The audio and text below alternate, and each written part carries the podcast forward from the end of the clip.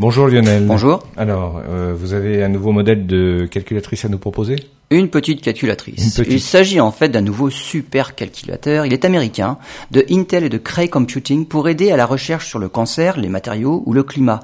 Les États-Unis vont franchir un cap avec ce calculateur puisqu'ils vont franchir la barre de l'hexaflop, c'est-à-dire le milliard de milliards d'opérations par seconde. Ce superbe calculateur baptisé, baptisé Aurora devrait entrer en service en 2021. Cet ordinateur sera composé de pas moins de 200 armoires interconnectées.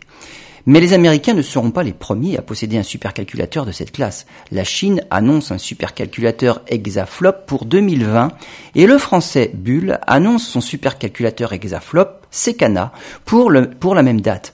Aurora est conçu pour développer et faire fonctionner des systèmes d'intelligence artificielle, mais aussi pour étudier la cartographie du cerveau et développer de nouveaux médicaments. Dans l'émission, on trouve aussi des prévisions météorologiques plus fiables et à plus long terme et le développement de nouveaux matériaux.